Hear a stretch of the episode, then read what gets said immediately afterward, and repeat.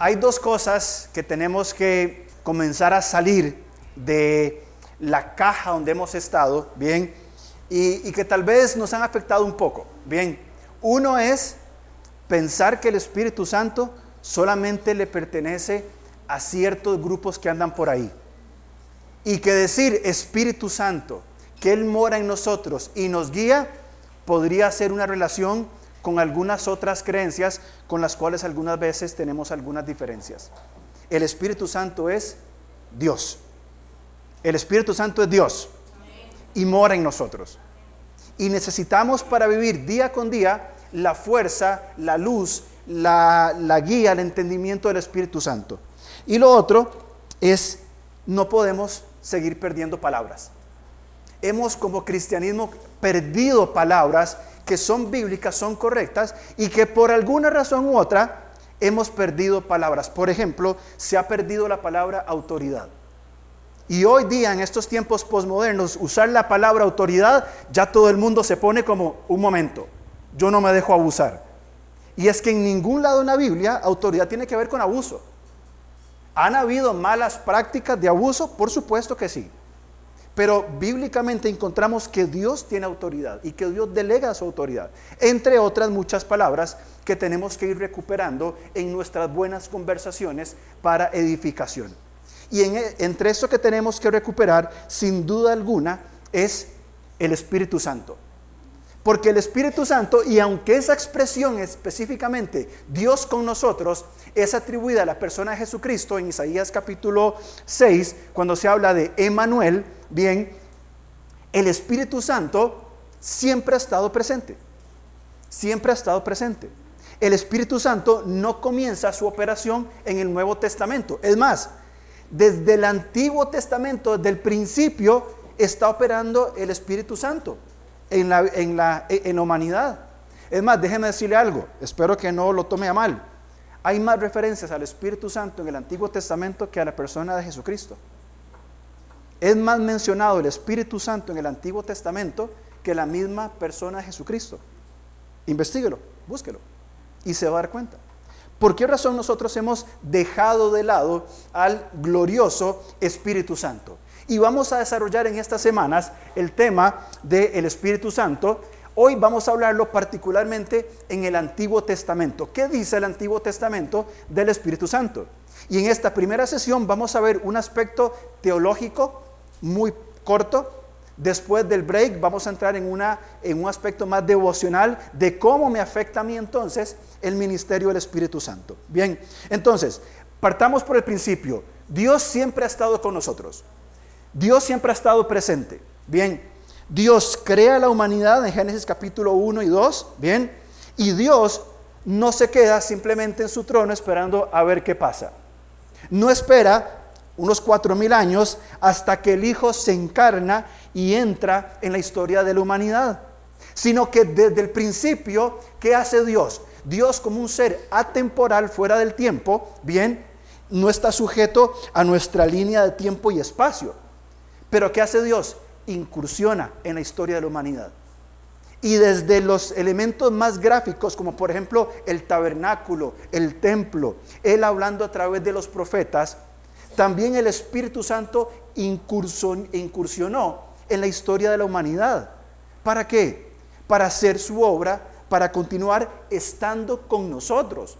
Por eso que no nos sorprenda Mateo capítulo 28 cuando él dice, y aquí yo estaré con vosotros todos los días hasta el fin de los días. No nos asombre eso, porque siempre ha estado, siempre ha estado presente. Y el Espíritu Santo siempre ha estado operando en nuestra vida. Esta es la idea. Emanuel, que es un título atribuido a Jesucristo, el Espíritu Santo siempre ha estado presente en la historia de la humanidad. Ahora, cuando vamos a la Biblia, por favor, Génesis capítulo 1, versículos 1 y 2, pasajes extremadamente conocidos. En el principio creó Dios los cielos y la tierra.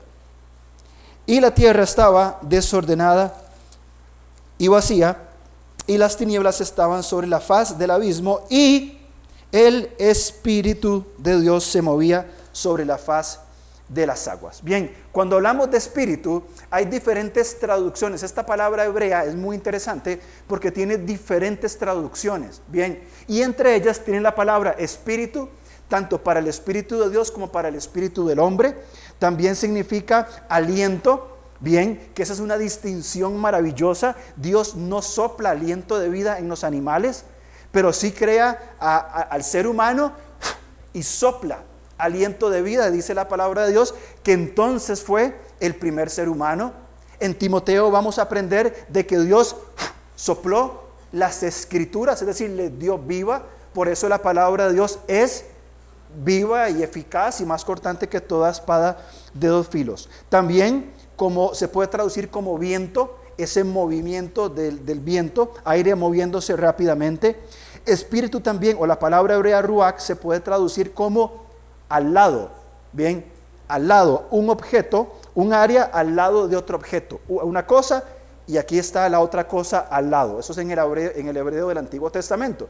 Casualmente, en Juan 14, y lo vamos a ver más adelante, Jesús dice, les conviene que yo me, que yo me vaya, les sirve que yo me vaya. ¿Por qué? Porque vendrá otro diferente a mí, pero de la misma esencia, ¿para qué?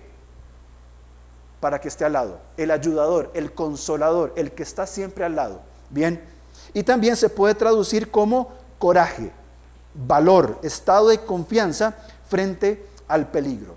Entonces, cuando se habla de este, de este concepto del espíritu, tiene todas esas eh, eh, acepciones de cómo se puede usar, bien, o cómo se ha usado en todo el Antiguo Testamento. Ahora, puntualmente, vamos a encontrar cuatro aspectos de cómo el, Espíritu Santo estaba presente o estuvo presente en el Antiguo Testamento. Primero, vamos a reconocerlo como Dios. Y en uno de estos estudios vamos a hablar y a entender por qué bíblicamente podemos decir que el Espíritu Santo es Dios. Bien, y vamos a comprobarlo bíblicamente. Segundo, el Espíritu Santo fue parte de la creación. Bien, Él estuvo activamente trabajando en la creación junto con el Padre. Tercer lugar, Él inspiró las escrituras.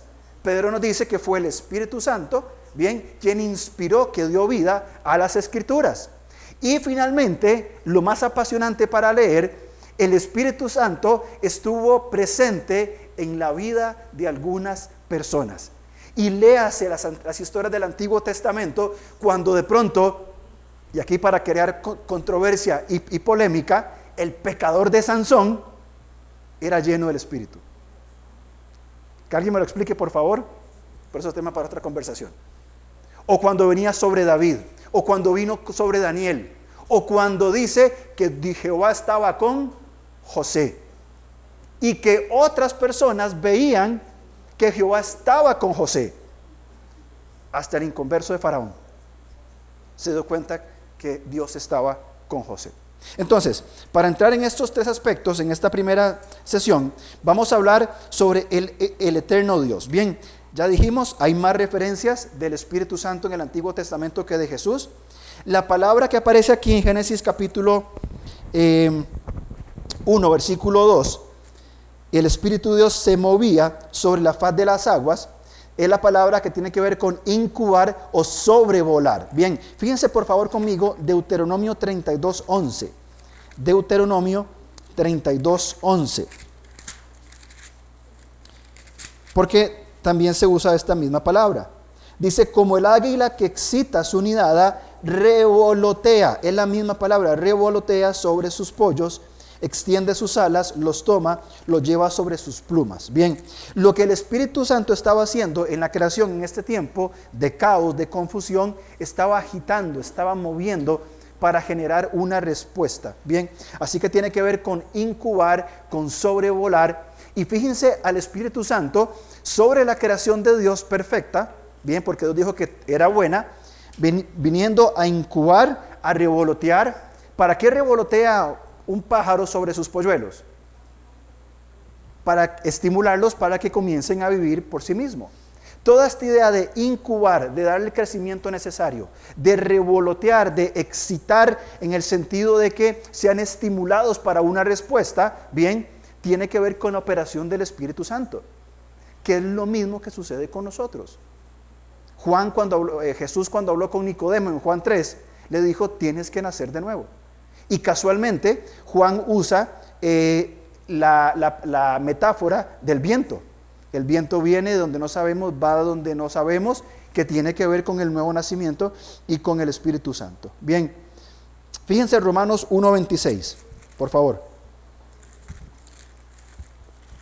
En Romanos 1.26, relacionado con la creación, encontramos esa problemática con la cual estamos luchando todavía hoy día. Todo ese capítulo de Romanos, Pablo explica por qué él quiere ir a Roma. Bien, vamos a leer desde el 24. ¿Por qué quiere a Roma a predicar el Evangelio? Por lo cual también Dios los entregó a la inmundicia, en la concupiscencia de sus corazones, de modo que deshonraron entre sí sus propios cuerpos, ya que cambiaron la verdad de Dios por la mentira, honrando y dando culto a las criaturas antes que al Creador, el cual es, él es, bendito por los siglos. Por esto Dios los entregó a pasiones vergonzosas, y ahí continúa hablando Pablo, que aún sus mujeres cambiaron el uso natural por el que es contra naturaleza. Este es el problema. Dios crea, Dios incuba, Dios excita la creación para que responda eh, a través de sus estímulos y la creación no tiene la capacidad de ver el Dios creador todopoderoso. Y en vez de ver al creador, ven a la creación. En lugar de adorar al Señor de la creación, adoran al creador. ¿Y qué dice el Señor? Si toman este camino, no hay nada que yo pueda hacer. El Señor los entrega a pasiones vergonzosas. De la misma manera es cuando el creyente voluntariamente dice, Señor, ¿sabes qué? Mejor démonos un tiempito, déjeme a mí por aquí, deje, usted por allá, yo por aquí, eh, voy a probar otras cosas a ver qué pasa. ¿Qué dice el Señor? Segundo, es Dios. También estuvo presente en la creación. Para la otra semana tienen que traer memorizados todos estos versículos, por favor, en tres versiones. ¿Y por qué se ríen? Fíjense por favor conmigo Génesis 1, 26 y 27 porque aquí aparece en la creación operando el Espíritu Santo. Génesis 1.26 dijo entonces Dios, hagamos, y la mayoría de los comentaristas y exegetas eh, apuntan a esta conversación interna de la Trinidad, hagamos al hombre a nuestra imagen, conforme a nuestra semejanza, y señoré en los peces del mar, en los aves de los cielos y en las bestias de los campos. Fíjense más adelante, por favor, para ver otros textos diferentes. Job capítulo 26. Job capítulo 26, Job tiene mucho que decir en cuanto a la creación. 26.13 de Job dice, su espíritu adornó los cielos, su mano creó la serpiente tortuosa. El espíritu fue quien adornó estos cielos. Más adelante, Job 33.4. Dice, el espíritu de Dios me hizo y el soplo del omnipotente me dio vida. Es muy interesante cómo Job no diferencia entre el espíritu, y para usar la palabra que, usa exactamente, el espíritu de Dios me hizo. Y repite la misma idea, el, el soplo del omnipotente me dio vida. Job está igualando al Padre con el Espíritu. Bien, evidentemente Job no tenía el conocimiento, la revelación que tenemos hoy en cuanto a la Trinidad, pero Job afirma, hay un espíritu que crea. Salmos 33, perdón, Salmos 33, 6. Y todo esto para sostener lo que estamos hablando.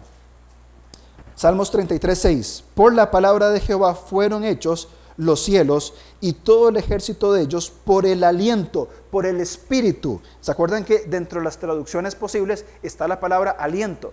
Bueno, aquí se usa o se ha traducido de esta manera y todo el ejército de ellos, o sea, de los cielos, por el aliento de su boca. Dos pasajes en el Antiguo Testamento dicen que las estrellas, los planetas, fueron creados por el Espíritu Santo, o por el Espíritu de Dios por lo menos. Bien, lo vemos operativo en estas funciones. Dios nos, hace imagen y semejanza, como ya hemos hablado, un aspecto eh, cognitivo, es decir, cada ser humano tiene eh, una mente, un área cognitiva, un área afectiva, de deseos y emociones y finalmente un área volitiva donde tomamos las decisiones que van surgiendo a través de lo que pensamos y lo que hacemos. Bien, entonces Dios es, el Espíritu Santo es Dios, creador desde siempre. Número 3. El Señor o el Espíritu Santo inspiró la Biblia. Vamos por favor a segunda de Pedro capítulo 1. Y vamos a ver un par de pasajes también en Samuel y en Miqueas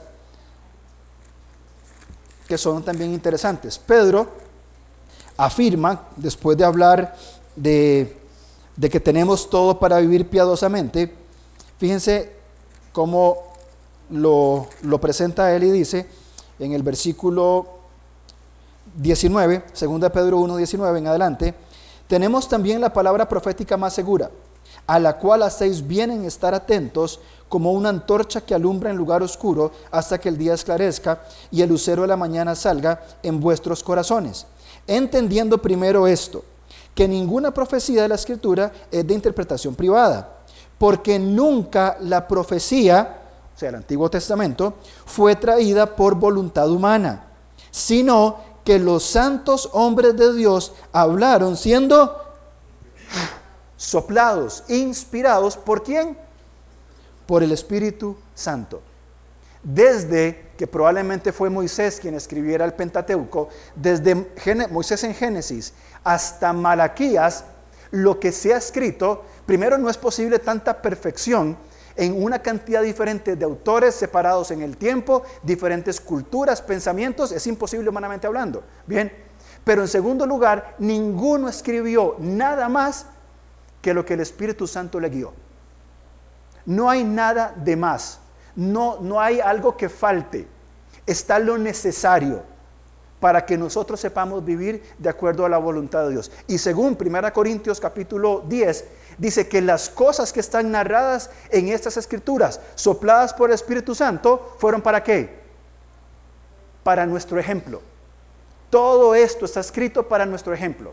Entonces el Señor se tomó la molestia, se tomó el tiempo en un periodo de, no sé, mil y resto de años, mil, mil cuatrocientos años, de levantar una cantidad de hombres donde el Espíritu Santo descendía y guiaba, y ya cómo fue es otro tema, pero cómo, cómo inspiró a cada hombre a escribir en diferentes condiciones espirituales, morales, políticas, militares, geográficas, bajo diferentes reinos, desde estar caminando por el desierto en, la esclavitud en Egipto, conquistando la tierra, bajo los reyes de Israel, bajo Babilonia, bajo Medopersia, bajo Grecia, bajo Roma, toda una misma línea. ¿Quién hizo eso? El Espíritu Santo de Dios. Entonces, si el Espíritu Santo de Dios obra de esta manera, bien, tenemos que entender que lo que la línea, tenemos que descubrir más bien esa línea de tema que el Espíritu Santo va trazando hasta llegar a, dónde? A la persona de Cristo, a la persona, la esencia de Jesucristo, donde toda esa inspiración llega a la persona de Cristo, cumple su obra y les dice, vean amigos, a los doce, les conviene que yo me vaya, les sirve que yo me vaya. Y conocemos la historia que pasó en Hechos capítulo 2 cuando el Espíritu desciende y lo que sigue haciendo hasta hoy. Quiero leer un pasaje antes nada más eh, segunda de Samuel capítulo, perdón, Miqueas, vamos a Miqueas. Miqueas 3.8. Yo sé que no lo están encontrando, pero tengan por seguro que está Miqueas ahí. ¿Ya lo encontraron? Sí, no. Los que usan iPad o teléfono no, no vale. Miqueas 3.8. Dice, vamos a leer desde el 5. Así ha dicho Jehová acerca de los profetas que hacen errar a mi pueblo y claman paz cuando tienen algo que comer. Y al que no les da de comer, proclaman guerra contra él. Por tanto, de la profecía se os hará noche y oscuridad del adivinar. Y sobre los profetas se pondrá el sol y el día se entenebrecerá sobre ellos. Y serán avergonzados los profetas y se confundirán los adivinos y ellos todos cerrarán sus labios porque no hay respuesta de Dios. Casualmente, como sucede hoy, donde aparecen muchos, cuando todo está bien, muchos hablamos de Dios, pero cuando las cosas no están bien, que algunos hablan de Dios o usan a Dios a su conveniencia, a su gusto, a su practicidad. ¿Qué dice Miqueas? Mas yo estoy lleno del poder del Espíritu de Jehová. Ahí está el antiguo, el Espíritu Santo obrando en el Antiguo Testamento yo estoy lleno del Espíritu de Jehová y de juicio y de fuerza para denunciar a Jacob su rebelión y a Israel su pecado. Anoche fuimos con, los, con, el grupo, hay un grupo de hermanos de Estados Unidos, con Ken. Ken no está porque uno de los pastores tuvo una emergencia hospitalaria, no grave, pero sí para atender. Está Ken acá con nosotros y fuimos eh, a un ministerio que tiene Pablo con eh, personas indigentes en situación de calle, bien, eh, para llevarles comida. Fuimos con el grupo, pollo, arroz, comida. Llegamos, habían ocho señoras, siete señoras sentadas, bañadas, con su pijama que están ahí, limpias, frescas. Eran ver chiquitos de kinder. Sentadas en, la mesa, esperando que llegara la, la niña a dar la clase, ¿verdad? esperando, entramos, buenas, buenas noches, esperando con, con, tanta, con tanta gracia, con tanta necesidad, simplemente de ser escuchadas. Ahora, déjeme decirle algo, y con el respeto de mis amigos, sé que piensan igual, nosotros no hicimos nada. Ir a comprar comida, montarlas en un carro que Dios nos dio, llevar, entregar, servirles. Al menos de mi parte, yo, Alonso, no hice nada. Al final, una de las personas que, trabaja ahí, que era, era una persona que estaba en condición de calle y ahora pues tiene un trabajo y salió de esa situación, comenzó a hablar y, dice, yo quiero darles tantísimas gracias a ustedes, porque no solamente nos trajeron comida física para, para la pancita, dice, sino también comida espiritual para nuestra alma. El pastor este, eh, compartió un pequeño pensamiento. Marcus también habló, Leslie, dieron algunas cuantas palabritas de ánimo. Y desde nuestra perspectiva no fue un mensaje exegético, profundo, complicado, largo. Hablaron de su corazón. Hablaron de su corazón en algunas pocas palabras. Leímos el Salmo 121, oramos tomado las manos. Y esta señora dijo, ustedes nos llenaron hoy, no solamente el estómago, sino también nuestro espíritu. Y salimos y nos vinimos. Hoy a las 7 de la mañana esas mujeres salieron a estar otra vez en la, en la calle y ver si en la tarde tienen lugar otra vez para, para estar ahí. Cuando yo salgo a esos lugares, se me generan conflictos grandes en mi mente y en mi corazón y me quedo patinando, más de los que ya tengo, ¿verdad? En mi cabeza, por supuesto. Y yo digo, Señor, ¿qué estoy haciendo con mi vida? O sea, Señor, ¿será que yo sé que todo eso está bien, por supuesto que sí, pero podríamos, podríamos hacer un poquito más? ¿Podríamos dar un esfuerzo más? ¿Podríamos privarnos de algo quizá para en un punto no solamente dar el alimento físico que es necesario, pero dar el alimento espiritual? ¿Con quién caminó Jesús? ¿Con quién anduvo Jesús? ¿Quiénes eran sus, sus, sus, compas? amigos de, amigos pecadores. Y Miqueas termina diciendo, mas yo estoy lleno del Espíritu de Jehová, de juicio y de fuerza, para denunciar a Jacob su rebelión y Israel su pecado. Creo, hermanos, que tenemos que entrar en un proceso de reflexión, de reflexión interna, de saber que si estamos llenos del Espíritu Santo, tenemos que estar dispuestos a pararnos en la brecha. Y si tenemos que denunciar, y no hablo de una denuncia pública delante de alguna entidad gubernamental, hablo con nuestra vida, con, el discurso cristiano light tradicional, con la, con, la, con la facilidad del cristianismo occidental. Si estamos llenos del Espíritu Santo, ¿cómo no somos testimonio? ¿Cómo no hablamos de Él? ¿Cómo no nos conducimos diferente? Si el Espíritu Santo ha sido quien ha estado en todo esto presente, eh, él es Dios, está en, Él creó, Él inspiró la Biblia y está lleno, está obrando en personas, en personas que inclusive podríamos ser usted y yo. Usted y yo hoy podemos comenzar a transitar por esa ruta de decir, Señor, yo quiero vivir en el Espíritu. Yo quiero dar lugar para que el Espíritu Santo llene mi mente, mis pensamientos, mis deseos y mis decisiones. Y cumplir en una forma lógica, sabia, por fe, lo que Miqueas aquí está hablando. En la segunda parte vamos a ver cómo el Señor o el Espíritu Santo obró a través de personas, inclusive en el Antiguo Testamento y puede obrar también hoy en nosotros. Lo que, lo que cantábamos ahora, mis manos, mi boca, mi cuerpo, mi trabajo, son para adorarte, es a lo que apuntamos cuando queremos hablar de la obra del Espíritu Santo en nosotros. La Biblia nos manda a ser llenos del Espíritu Santo. Inclusive cuando en Efesios Pablo le va a dar las instrucciones o va a instruirnos en cómo ser esposos, esposas, padres, hijos, empleados, jefes. Antes de decir todo esto, él dice antes, sed llenos del Espíritu Santo. Porque sin la llenura del Espíritu Santo no podemos ser buenos esposos, esposas, padres, hijos, jefes o empleados. No se puede, es imposible. Bien, porque no depende de nuestra habilidad. Y lo que cantamos ahora es lo que nosotros procuramos a través de estas series. Que el Espíritu Santo opere usando la palabra de Dios, que Él tome la palabra de Dios y transforme nuestro pensamiento. Romanos capítulo 12, Efesios capítulo 4, Colosenses capítulo 3. ¿Qué va a decir Pablo? Cambien su manera de pensar, pero no por cualquier forma sino que el Espíritu Santo tome la palabra, primero limpie nuestra mente de pensamientos que no son correctos, tome la palabra, la ponga en nuestra mente, entremos en procesos de arrepentimiento y santificación, bien, y que como fruto de esto, porque amamos al Señor, le adoro con mis ojos con lo que veo, le adoro con mis manos con lo que hago, le adoro con mis palabras, voy a mi trabajo y le adoro, bien, Ahí se necesita y se requiere la obra del Espíritu Santo.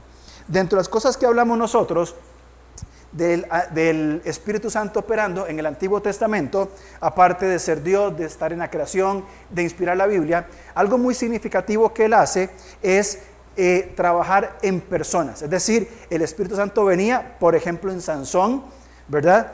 Que eso es un cortocircuito teológico cerebral, ¿verdad? Cómo el Sansón era lleno del Espíritu y llevaba la vida que llevaba, ¿verdad?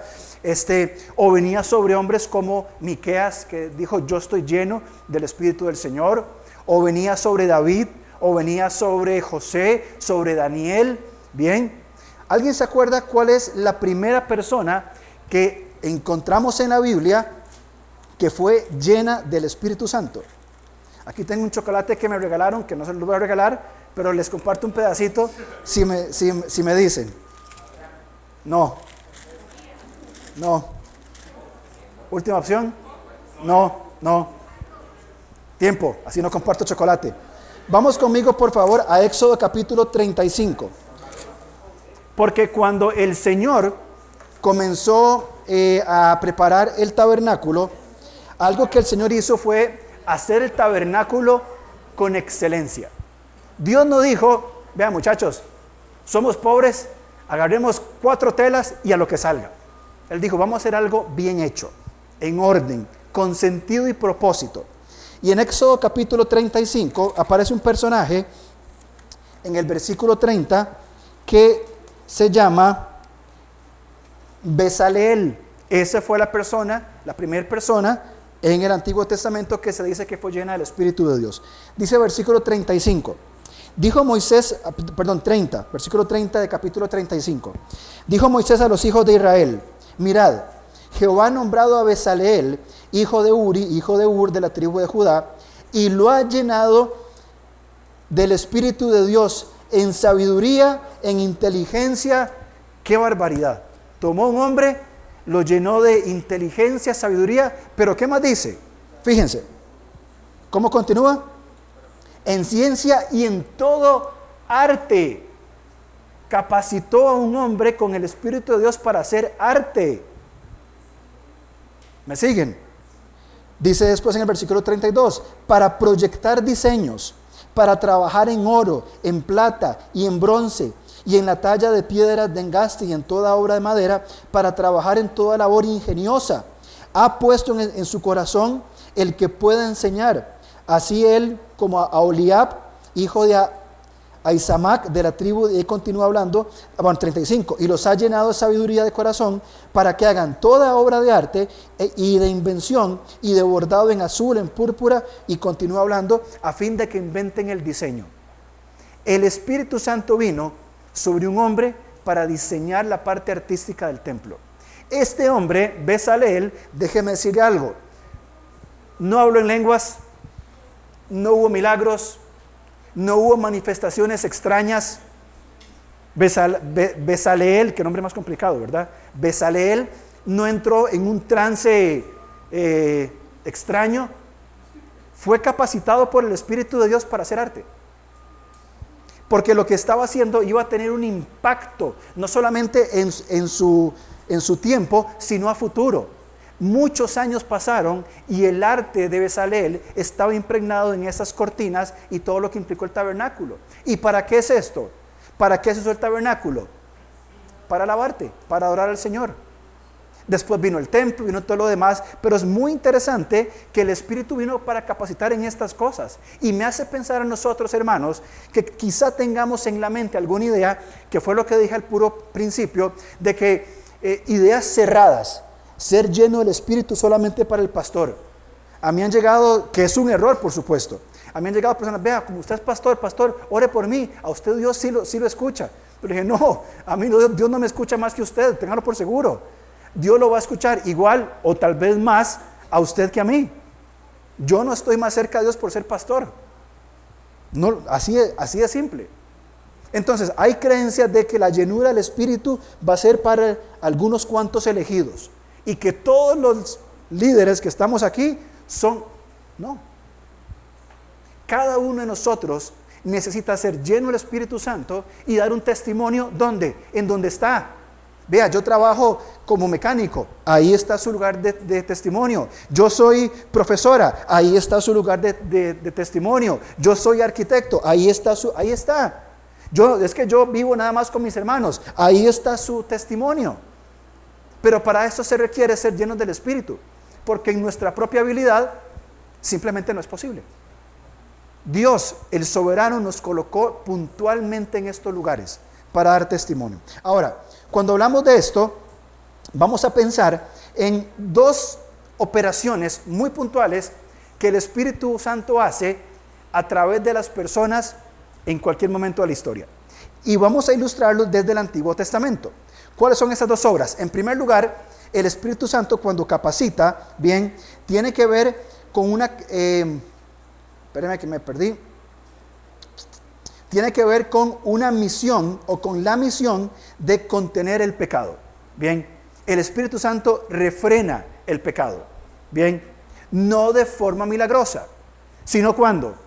Cuando los hijos de Dios llenos del Espíritu Santo van a un lugar donde se manifiesta el pecado, es decir, en cualquier lugar del mundo, del lugar, inclusive dentro de esta iglesia, bien, y vamos a tomar café y compramos en el kiosco y vamos a compartir un motivo de oración. Hermano, ¿viste lo que le pasó al pastor tal día? Para que ores. Y viene la murmuración detrás. El Espíritu Santo refrena el pecado. ¿Cuándo? Cuando el creyente lleno va a decir, vea, yo no voy a participar de eso. Yo no voy a hablar de eso. Yo no quiero escuchar. Yo no voy a decir. Yo no voy a hacer. Yo no voy a ir. ¿Por qué? Porque yo no voy a participar de esto. Solamente a través de esa operación es que puede ser posible. Y en segundo lugar, en función también de este refrenar el pecado, el Espíritu Santo va a capacitarnos para el servicio. Bien, Él nos capacita para servirle. Y no nos capacita simplemente para ocupar un rol dentro del funcionamiento de la iglesia, para servirle donde sea. Muchos de ustedes, hermanos, no tienen un puesto oficial en la iglesia, pero sirven al Señor más que muchos de que nosotros. En su vida diaria, en su lugar de trabajo, en su familia, haciendo cosas que nadie sabe que se hace. Es la capacitación del Espíritu Santo. Vamos a ver entonces la primera. Bien, vamos a ver en cuanto a esta capacitación o a este, este contener el pecado. Bien, vamos por favor a Nehemías capítulo 9. También está en su Biblia, créame, búsquelo. Ahí está. Si no lo usa mucho. Nehemías, correcto. Nehemías capítulo 9, versículo 20. Dice, y enviaste tu buen espíritu para enseñarles, y no retiraste tu manada de su boca, y les diste eh, para su sed. Lo sustentaste 40 años en el desierto, de ninguna cosa tuvieron necesidad. Cuando el Señor llevó el pueblo por el desierto, Bien, sabía, el Señor sabía que era un pueblo duro y terco, Él lo sabía. Y en función de que el pueblo no llegara a quejarse, que igualmente lo hizo, pero es punto de aparte, proveyó lo necesario a través del Espíritu. El maná, la vestimenta, las aguas, cosas puntualmente establecidas fueron provisión del Señor. Salmo 51, 11. Rápidamente lo leo. Este salmo que escribió David por confesión de su pecado, dice, no me eches delante de ti y no quites de mí tu Santo Espíritu. Lo cual entendemos que esto funciona de esta manera. David ora, Señor, yo pequé con Betsabé no me apartes, no me, no me deseches, no me pongas de lado, lo cual evidentemente no hizo, ¿por qué? Porque el Señor restauró a David. Pero hay un pasaje más, fíjense por favor, en 2 Tesalonicenses capítulo 2, también encontramos un pasaje bastante importante. Hablando en cuanto a la operación del, o más bien lo que podemos deducir, que es la operación del Espíritu Santo. Hablando en cuanto a la venida del Señor y ese contexto, dice y ahora vosotros, vamos a leer desde el versículo 2, del 3, vamos a leer. Dice, nadie os engañe en ninguna manera, porque no vendrá, no vendrá sin que antes venga la apostasía. Y se manifiesta el hombre de pecado, el hijo de perdición, el cual se opone y se levanta contra todo lo que se llama Dios o es objeto de culto, tanto que se sienta en el templo de Dios como Dios, haciéndose pasar por Dios. ¿No os acordáis que cuando yo estaba todavía con vosotros os decía esto? tiene que ver con la manifestación del anticristo, el hombre de pecado. Versículo 6. Dice, y ahora vosotros sabéis lo, lo que lo detiene, a fin de que a su debido tiempo se manifieste. Porque ya está en acción el misterio de la iniquidad, solo que hay quien al presente lo detiene, hasta que él a su vez sea quitado de en medio. Y una vez quitado, entonces se manifestará aquel inicuo, a quien el Señor matará con el espíritu de su boca y, destruirá con el resplandor de su venida. Bien, Pablo enseña que quien detiene esa obra, bien, esa obra del, hombre de maldad, del, del anticristo, bien, no es eh, una fuerza extraña, poderosa, algo diferente, es la manifestación del Espíritu Santo a través de la iglesia. Es decir, el creyente que persiste en guardar su fe, el creyente que se desarrolla en ser lleno del Espíritu y que aún en tiempos angustiosos como estos, Él lo detiene. Bien, porque ya está en acción ese ministerio. ¿Cuánta maldad no hay en el mundo? ¿Cuánto mal no hay en el mundo? Fíjense, y nada más se lo pongo así. ¿Vieron la bebé que se secuestraron hace unos días? Agarraron al tipo, no sabe dónde, dónde está eh, la, la bebé, al último que yo supe. No está la bebé, no aparece, hubo rastros de sangre, el tipo está callado, la mamá está acusada también por cosas extrañas. ¿Cuánta maldad tomar una bebé de meses, creo que era, y desaparecerla? Bien, es el, es el ministerio, es el accionar del Espíritu Santo que refrena eh, que esa maldad sea todavía más densa. Por eso es que los creyentes necesitamos nosotros ser llenos del Espíritu, porque no somos nosotros al fin y al cabo. No se trata de lo que yo como persona puedo hacer, sino que la obra que el Espíritu hace acciona en, en conductas, palabras, decisiones, denuncias, posturas donde se va a refrenar la maldad. Un día ya no va a estar esto y la cosa va a ser bastante, bastante diferente. Bien, segundo, la capacitación para el servicio. Entendemos nosotros de que el Espíritu Santo también nos capacita para poder servirle. Ya leímos sobre Besaleel. Bien, algunos jueces también fueron dotados por el Espíritu.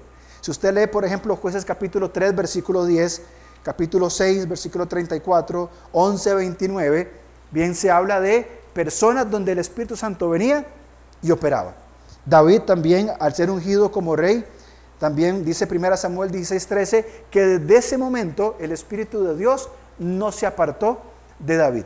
Pero quiero, quiero llegar a un punto, a un personaje, que es este, que es José. Bien, José es un caso maravilloso de estudio de un hombre que tenía fe, de un hombre que fue lleno, un hombre que, estaba, que vivía en la plenitud del Espíritu Santo, y no solamente porque él lo decía, o porque él lo vivía, sino que otras personas lo veían, al igual que en el caso de Daniel, otras personas lo vivían.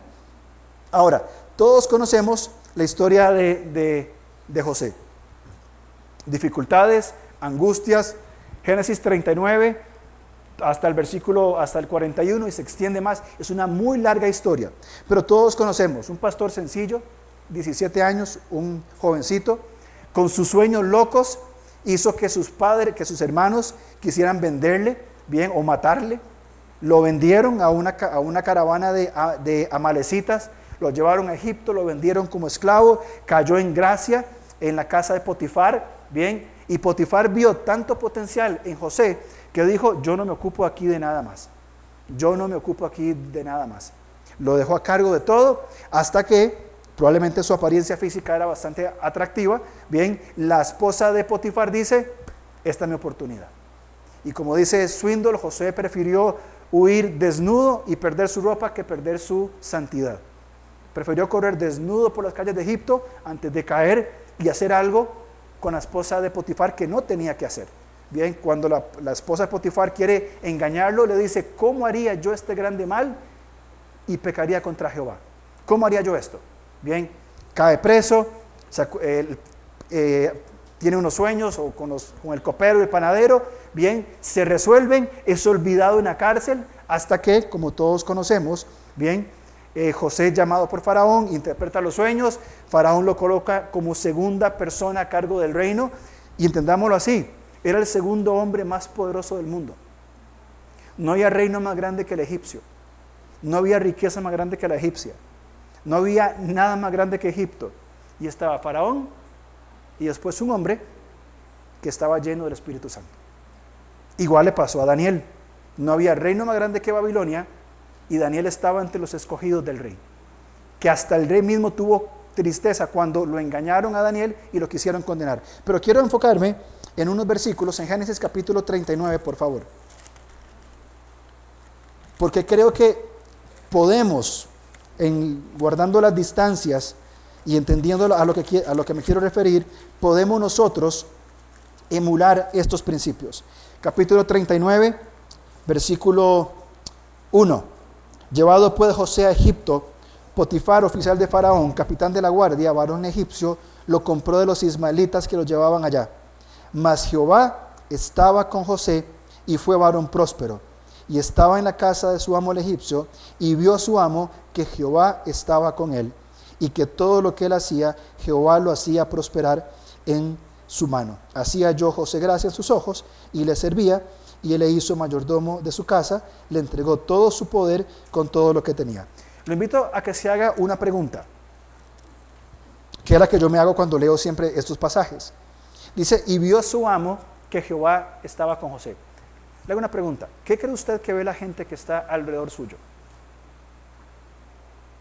¿Qué ve la gente que vive con usted, papá, mamá, hermanos, familia? ¿Qué ve la gente en su trabajo? ¿Qué ve la gente dentro de la iglesia? Sin caer en juicio, decir, juzgar. ¿Qué veo yo en mi esposa que la veo todos los días? Aparte que está hermosa, por supuesto. Eso es parte del protocolo desde lo que hay que decir. ¿Una diferencia? Por supuesto. Abismal. ¿Qué veo yo con mis, en mis hijas? ¿Qué ven ellas en mí? Porque si este hombre, Potifar, que no era un hombre creyente, vio que Dios estaba con José, cómo vivía José, para que otros vieran que Dios estaba con él. Y me pregunto entonces, ¿puedo yo buscar las formas de permitir ser lleno del Espíritu Santo, así como fue con José, para que otros vean a Dios en mí? ¿Podría ser así? Por supuesto que sí. Por supuesto que sí. La gente que no conoce de Cristo, no lee la Biblia, no cree en Dios. La única evidencia de Dios es su iglesia, su cuerpo. Los que le van a testificar día con día en cómo nos comportamos, cómo pensamos, cómo hablamos, cómo vivimos. Solamente así. Vamos más adelante, por favor. Capítulo 39, versículo 21. Cae preso José. Dice, pero Jehová estaba con José. Vamos a ver desde el 20 Y tomó su amo a José, lo puso en la cárcel donde estaban los presos del rey, y estuvo allí en la cárcel. Pero Jehová estaba con José y le extendió su misericordia y le dio gracia en los ojos del jefe de la cárcel. Y el jefe de la cárcel entregó todo en mano de José al cuidado de los presos que había en aquella prisión. No necesitaba, 23, atender el jefe de la cárcel cosa alguna de las que estaban al cuidado de José, porque Jehová estaba con José y lo que él hacía, Jehová lo prosperaba. Yo me hago otra, otra pregunta. ¿Qué ven las personas en mí cuando yo la estoy pasando mal? ¿Cómo respondo yo cuando estoy en la cárcel, como José? ¿Cuándo, cómo, ¿Cómo respondo yo ante las injusticias que me hacen? ¿Ante las cosas que dicen de mí? ¿Ante de, ante de cómo, cómo, cómo me tratan? ¿Cómo, ¿Cómo respondo yo a la adversidad? José respondió de tal manera que aún estando injustamente acusado en una cárcel e iba a estar ahí por dos años, él permitió ser lleno del Espíritu de Dios. Y otros vieron en su adversidad que Dios estaba con ellos, con él. Capítulo 31, perdón, 41, capítulo 41, versículo 37.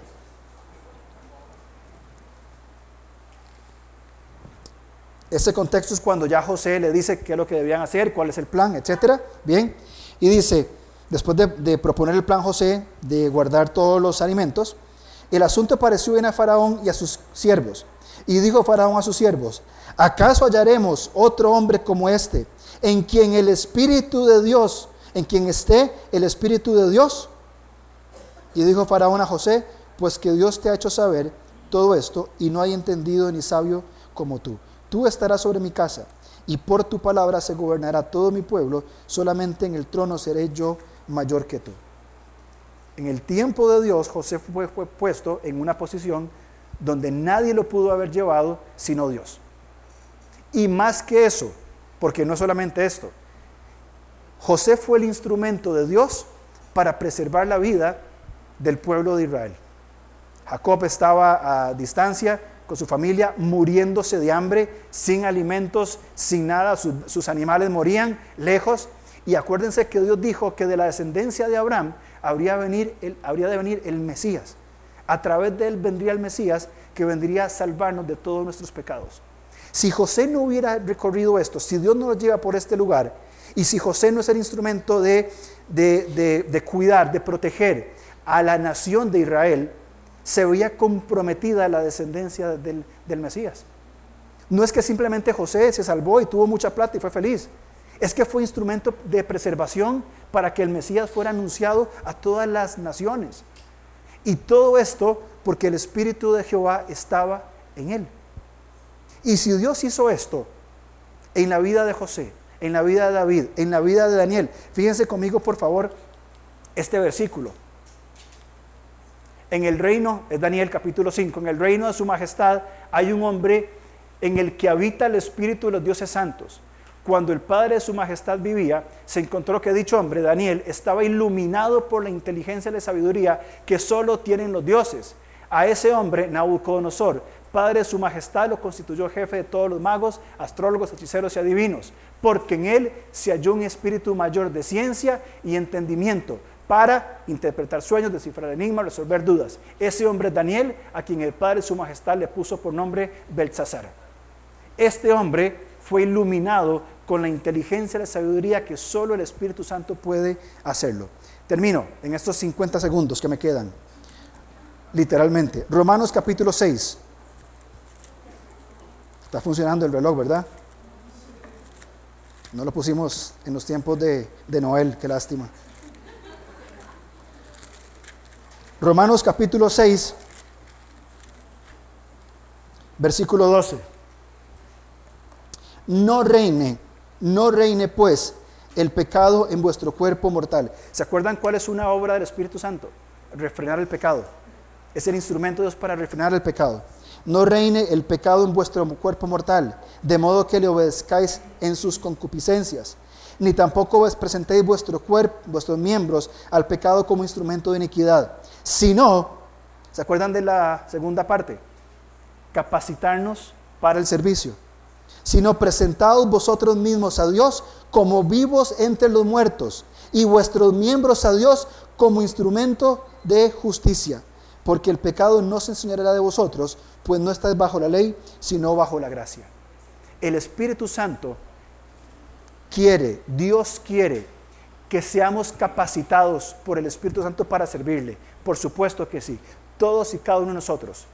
Pero antes de esto tenemos que evaluar y meditar en nuestra condición de pecado delante del Señor. Y ver qué tenemos, cómo tenemos que responder a Dios y qué espacio le voy a dar al Espíritu Santo para que Él obre en nuestra vida. Porque de otra manera, de otra manera, nuestra historia va a acabar muy diferente.